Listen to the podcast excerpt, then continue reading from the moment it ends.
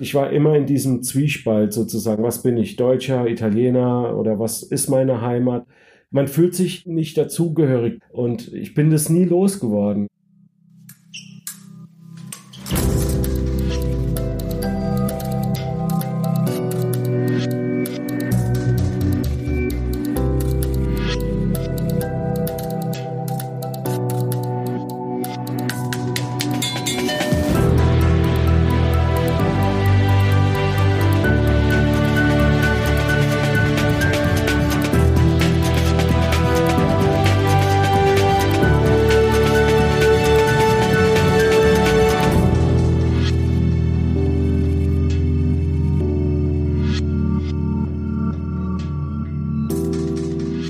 Herzlich willkommen zu unserer Durchfechter-Episode Nummer 18. Diesmal hören wir Luigi Toscano. Der Fotograf porträtiert weltweit die letzten Überlebenden des Holocaust. Seine Ausstellung Gegen das Vergessen war in Kiew zu sehen, in Europa, auch in New York, am Sitz der Vereinten Nationen.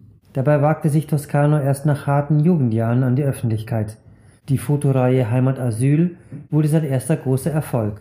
Solidarität, Hilfsbereitschaft, auch die Suche nach seiner eigenen Identität sind die Themen, die den Sohn italienischer Gastarbeiter inspirieren. Mein Name ist Timo Dien und ich wünsche euch jetzt viel Spaß mit Luigi Toscano und der neuesten Episode des Durchfechter.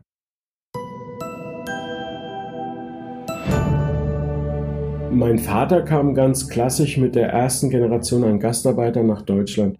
65 muss es gewesen sein die haben in so Baracken gelebt und manchmal zu acht oder zu zehn in so Stuben mit vielen anderen Gastarbeitern. Also die hatten es nicht gut, ja. Und da mussten sie halt klarkommen, mussten sich selber bekochen, haben geschafft wie die Ochsen. Und ich bin der älteste von sieben Kindern. Also es war alles andere als typisch italienisch bei uns. Beide Eltern waren total überfordert, gab sehr viel Gewalt zu Hause, es gab große Probleme und wir sind so am Rande, sind wir so ein bisschen abgedrückt worden. Also das heißt, wir haben so außerhalb von einem Stadtteil gelebt und es war alles andere als, sag jetzt mal, angenehm ja, und du hattest da auch keine Möglichkeit, dich zu integrieren. Ein Beispiel war äh, mein Vater, der schon so lange hier in Deutschland äh, lebt, der konnte zum Beispiel nie ein Wort Deutsch sprechen, ja. Also der, der konnte es einfach nicht. All die Jahrzehnte, die er hier gearbeitet hat, hat er es nicht auf die Reihe gekriegt, weil er einfach damit beschäftigt war zu arbeiten. Und es gab auch keine Angebote, hier irgendwie mal einen Deutschkurs zu machen oder irgendwie sowas, ja. Ich habe die Grundschule besucht, Ständig entweder haben sie mich nach Hause geschickt, weil ich zu auffällig war oder irgendeinen Blödsinn gemacht habe halt. Und dann später auf der Hauptschule war das auch. Und keiner hat mich ja geführt. Also keiner hat darauf geachtet, geht er jetzt in die Schule, geht er nicht in die Schule, ja. Selbst später das Jugendamt, das wurde zwar dann mal gemeldet, aber groß wurde da nie was gemacht.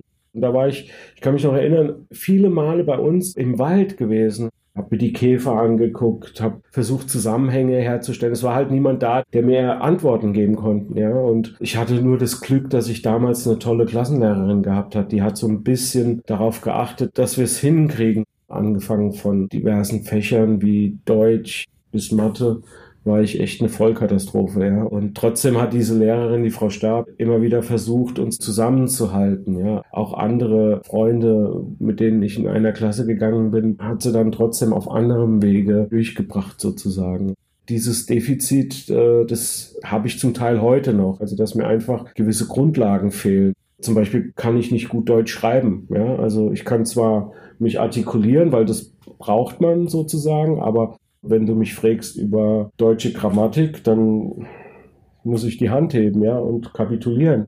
Hab da keine Ahnung davon, ja, weil mir das einfach fehlt. Erst später hatte ich dann die Möglichkeit, als ich im Heim war, wo ich dann auch Struktur bekommen habe, habe ich festgestellt, ich bin ja gar nicht so doof ja, in der Schule und habe dann quasi im, im letzten halben Jahr habe ich sowas von Gas gegeben, dass ich einen hervorragenden Hauptschulabschluss geschafft habe. Dann hat man entschieden, hey Luigi, du gehst auf die weiterführende Schule und wirst dein Abitur machen und so, ja. Und das ging aber nicht aufgrund formaler Sachen, ja. Also ich bin damals 18 geworden und dann musste ich entweder eine Ausbildung machen oder ich musste das Heim verlassen.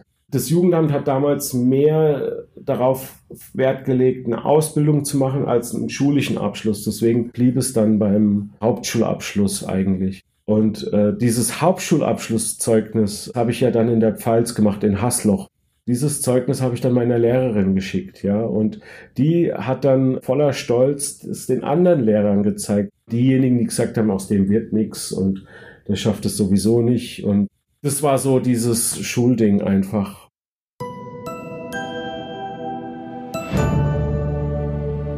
Mannheim bin ich gekommen, einfach auch durch einen Zufall, weil ich habe ja in, in Landau gelebt, in der Pfalz eine Zeit lang. Das lag daran, weil ich dort in der Nähe auch meine Therapie gemacht habe. Dann war für mich wichtig, einfach auch beruflich voranzukommen. Ich hatte ja zur damaligen Zeit noch als Dachdecker und als Zimmermann gearbeitet und da, wo ich auch die Fenster geputzt habe zum Beispiel, da war ich immer gern willkommen. Also das heißt, dort habe ich mindestens immer was zu essen gekriegt oder was zu trinken und ich habe nie was dafür bezahlt. Ja so habe ich mich dann auch mehr oder weniger über Wasser gehalten.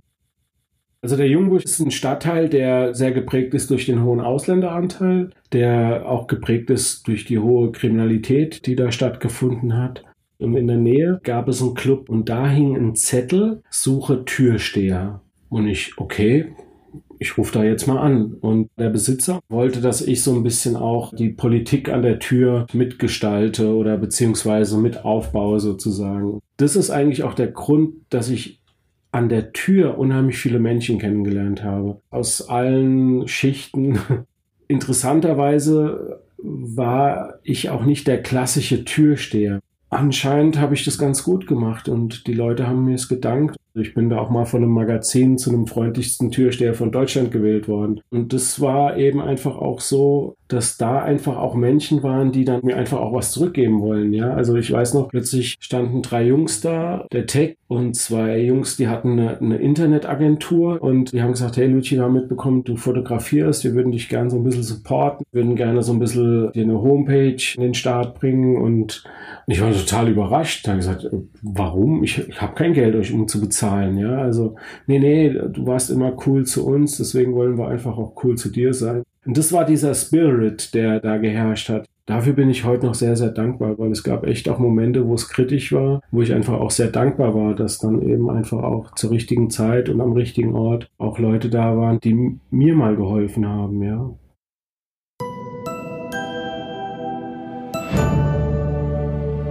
Heimatasyl ist eine recht spontane Geschichte gewesen. Ich habe auf der Straße einen Asylbewerber kennengelernt. Das war noch alles vor dieser großen Flüchtlingswelle. Der Mann hieß Ali und ist ein Iraner, der ähm, wegen seines Glaubens nach Deutschland geflüchtet ist. Also äh, er ist Christ er hat mir dann erzählt, dass, also es gibt eine Asylunterkunft außerhalb von Mannheim und die, die Zustände sind da katastrophal einfach. Und das hat mich dann schon bewegt, weil er mir auch erzählt hat, er hat zwei kleine Kinder und die leben also wirklich in einer desolaten Situation mit viel Ungeziefer und so. Das hat mich betroffen gemacht. Ich kannte das ja von meiner eigenen Vergangenheit, wie das ist, äh, in so einer desolaten Situation zu leben. Und er hat dann gefragt, ob ich nicht Lust hätte, vorbeizukommen. Und und dann habe ich gesagt, ja, okay, mache ich. Und dann äh, bin ich tatsächlich am nächsten Tag, bin ich da hingefahren in die Industriestraße und war natürlich geschockt über die Zustände, über den Schmutz, den es da gab. Und die zwei kleine Kinder, die taten mir so leid, ja. Und dann habe ich beschlossen, ich, ich muss was machen. Und dann hat er mich zum Sozialamt gebracht und ich habe dann Rabatz gemacht, habe gesagt, wie, wie kann das sein? Ja, wie kann das sein, dass Menschen in solchen Zuständen leben müssen? Ja, und wieso macht ihr nichts dagegen? Ja, und interessanterweise sind die da so ein bisschen erschrocken. Ja, ich habe eigentlich erwartet, es gibt eine Auseinandersetzung und die waren dann, ich weiß nicht warum, aber die waren total offen mir gegenüber und haben gesagt, wir kümmern uns und dies und das irgendwie. Und dann habe ich gesagt, aber das muss schnell gehen und so. Und wir müssen der Familie auch eine Wohnung besorgen. Und ich hatte so den Eindruck, die lassen mich machen irgendwie. Und dann habe ich mich auf den Weg gemacht, tatsächlich. Ich habe dann meine Verbindungen spielen lassen, also wahrscheinlich auch so mein Bekanntheitsding irgendwie so ein bisschen ausgenutzt und äh, bin dann zur Wohnbaugesellschaft, habe denen die Situation erklärt, habe gesagt, hey, diese Familie braucht eine Wohnung. Und die dann, okay, es gibt aber Probleme, ja. Wir brauchen einen Wohnberechtigungsschein für die Familie. Und ich, okay, besorge ich. Ja, und dann bin ich aufs Sozialamt und aufs Wohnungsamt und es gibt ein Gesetz, wonach Asylbewerber keinen Anspruch haben auf einen Wohnberechtigungsschein. Und dann habe ich gedacht, das gibt's doch nicht. Das kann doch nicht sein. Und dann hat der Beamte überlegt, ja, aber warte mal, wir könnten vielleicht den ganzen Spieß umdrehen. Wie wäre es, wenn wir für die Wohnung explizit einen Wohnberechtigungsschein ausstellen? Ja, das könnte ja gehen. Und der da hat er nachgelesen in seinen Paragraphen und so. Er wusste aber, er bewegt sich in der Grauzone. Und dann haben wir das so gemacht. Und dann äh, sechs Wochen später hat dann die Familie eine Wohnung bekommen. Aber mir taten die anderen leid. Ja, es waren ja noch 50 andere Familien in dem Heim. Und das tat mir dann furchtbar leid. Ja, ich habe mich natürlich gefreut für die Familie, weil die schon drei Jahre in diesem Loch da leben mussten, ja. Aber für die anderen Familien, für die anderen Kinder fand ich das grausam einfach. Und dann habe ich, habe ich so gedacht, Mensch, Ali, weißt du was? Ich fotografiere euch alle, ich porträtiere euch alle und bringe euch in die Stadt sozusagen. Ali hat ja alle gekannt dort in dem Heim. Dann haben wir an zwei Nachmittagen alle zusammengetrommelt. Ich habe die Fotos gemacht.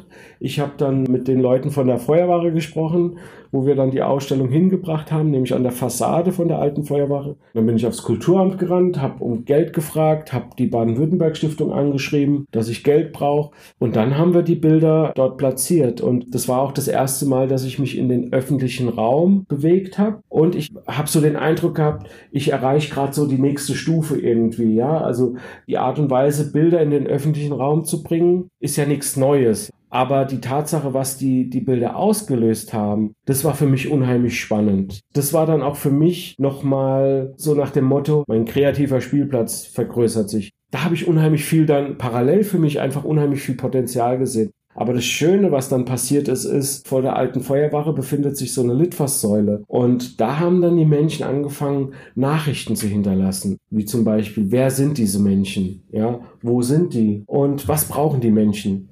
dann hieß es Hygieneartikel, dann hieß es Putzzeug, dann hieß es Kleider. Und dann irgendwann rief mich die Heimleiterin an und meinte, hey Luigi, kannst du da auf dieser Litfaßseile schreiben, wir brauchen keine Kleider mehr, unsere Kleiderkammern platzen gerade, ja. Also da ist eine unheimliche Bewegung in, in Gang gekommen. Da sind Initiativen dann entstanden, wie Mannheim bewegt was oder Mannheim sagt ja und, und, und, ja. Ich weiß nicht, ob die, die das gegründet haben, ob sie sich durch dieses Projekt inspiriert gefühlt haben, ja. Aber es war dann so das erste Mal, dass vielen Mannheimer bewusst geworden ist, hey, hier gibt es ja die und die Menschen, die äh, ziemlich weit außerhalb am Rande der Stadt leben, ja, und da muss was gemacht werden. Es war so berührend, als die Menschen, die in dem Heim leben, dann auch an die Feuerwache kamen und ihr eigenes Porträt gesehen haben, ja, und dann wiederum Menschen gesehen haben, ach, das ist ja der auf dem Bild und so, und dann auch ins Gespräch kam, ja, und das war toll.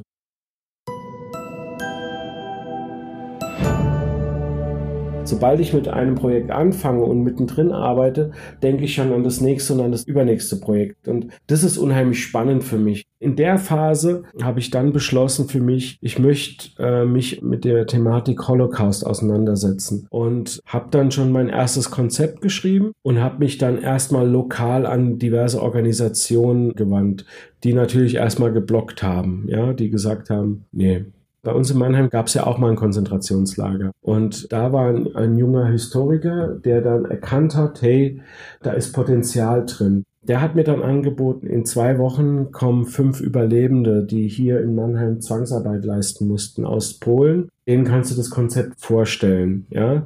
Und ob du sie fotografieren kannst oder nicht, das können wir nicht beeinflussen. Aber du kannst sie ja fragen. Zu der Zeit war ja noch die Ausstellung an der Feuerwache über Heimatasyl. Und dann haben die gesagt, ja, wie könnte das aussehen? Habe ich gesagt, wenn ihr wollt, an der Feuerwache hängen die Bilder. Dann sind wir ins Taxi, sind da hingefangen, die haben sich angeschaut und haben gesagt, ja, das wollen wir auch. Das ist wunderbar.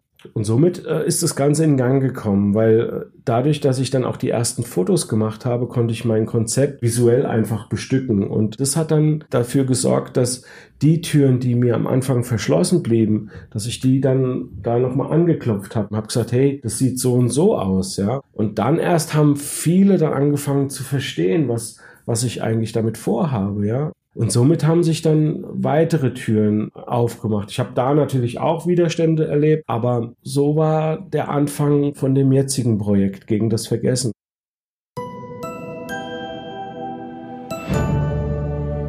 In speziellen Ländern wie jetzt in Russland oder in der Ukraine war es so, ich habe immer, äh, wenn ich wusste, wir bewegen uns in der Gegend, wo es dann wieder arm ist, Dann bin ich vorhin in den Supermarkt, habe einfache Sachen, Kartoffeln, was zu trinken, einfach in die Tüte. Du hast es kommentarlos irgendwo hingestellt, so dass sie das gesehen hat oder derjenige gesehen hat und dann wurde da nicht drüber gesprochen. Wir haben uns einfach hingesetzt und haben angefangen zu erzählen. Und bei einigen war es diese Zurückhaltung ein bisschen mehr geblieben, bei anderen war es unheimlich nah dann, ja. Also natürlich bis zu dem Moment auch, um das Bild zu machen, aber auch der Moment, wo, wo sie mir viel über sich erzählt haben. Ich weiß noch, die, die Galina, die, die hat dann gesagt, äh, ihr müsst essen, ihr müsst essen. Und dann hat ist in die Küche und hat da so dick Butter und, und, und einfach sehr rührig, sehr herzlich, ja. Und, und du sagst nein und die dir das dann trotzdem irgendwie in die Tasche dann steckt dann auch, ja. Und dich dann nicht loslässt. Und das Dramatische war immer, nachdem sie mir dann auch zum Beispiel Geschichten erzählt haben, wie die kleine Schwester verhungert ist und so, ja, oder, oder, oder, oder, ja, und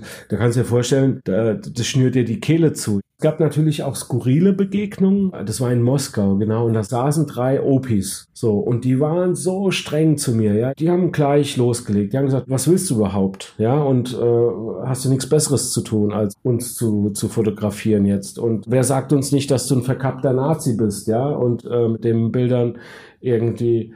Und ich so, hey, klar, ich könnte in, in, in Mannheim hocken, in einem Café. Ich könnte äh, mit meiner kleinen Tochter spielen. Ich könnte aber auch Bilder machen von Überlebenden, wo ich einfach auch gerne eine Stimme geben möchte, ja. Und dann gucken die so, ja, stimmt eigentlich, ja. So, und am Schluss waren wir die besten Buddies dieser Menschen sind ja auch stark traumatisiert. Es war in Israel. Die ganze Zeit habe ich auf Englisch gesprochen. Dann fing ich auf Deutsch weil da war eine Kamerafrau dabei, die das Ganze dokumentiert hat filmisch. Dann habe ich mit der gesprochen. Dann fing die, die, die Frau an zu schreien. Hört auf, Deutsch zu sprechen. Ich hasse die deutsche Sprache, ja, und, und wir total erschrocken, ja, so. Die ist dann aufgestanden, weggegangen und etwas später kam sie wieder und hat sich dann furchtbar entschuldigt. Kinder, ihr könnt nichts dafür, aber das ist, das ist einfach so, ja, weil wenn man dann sich ihre Geschichte dann auch anhört, dann kann man erahnen, woher das kommt.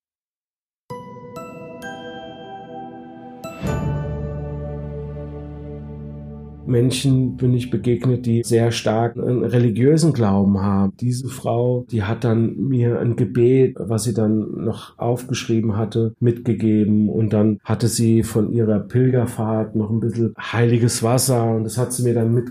Also es gab auch der Punkt, wo ich aufhören wollte, weil ich gemerkt habe, hey, das ist gerade stärker als ich sozusagen. Und wie kriege ich das verarbeitet? Ich konnte es nicht verarbeiten. Ich habe tatsächlich einen Hörsturz bekommen, weil ich keinen Weg gefunden habe, damit umzugehen. Ja, ich habe keinen Weg gefunden, wie man das loslässt. Ich habe gemerkt, ich konnte nachts immer schlafen. Aus der Not heraus habe ich dann meinen Freund in Mannheim angerufen. Da war ich gerade in Moskau und habe mit dem stundenlang gequatscht einfach. Ich habe einfach über mein Erlebtes gesprochen, ja, wie es mir geht damit. Du musst dir vorstellen, ich begegne Menschen, die weit über 80, 90 Jahre alt sind, die furchtbarsten Dinge auf der Welt erlebt haben, die ein Mensch erleben kann. Und trotzdem da sitzen und sagen, ich sag ja zum Leben. Und beachtenswert auch, dass sie äh, aus ihrem Leben was machen. Ja, sonst zum einen wären sie ja, wäre es ja kaum möglich, so alt zu werden, wie sie gerade sind. Ich kann von den meisten behaupten, dass die meisten darüber stolz sind, dass sie einen Sack voll Kinder haben dürfen, dass sie eine Familie gegründet haben, dass sie äh, mittlerweile Enkel und Urenkel haben. Und in dem Moment spüre ich so dieses Funkeln in den Augen bei den Menschen, ja, wenn sie anfangen darüber zu erzählen und möglicherweise mir dann auch die Bilder zeigen, ja, also Familienfotos. Und dann besinne ich mich darauf, siehst du, Luigi, das ist das ist doch wunderbar. Das ist ein Beweis, dass der Glaube, dass die Hoffnung einfach immer zuletzt stirbt, ja. Und das finde ich großartig.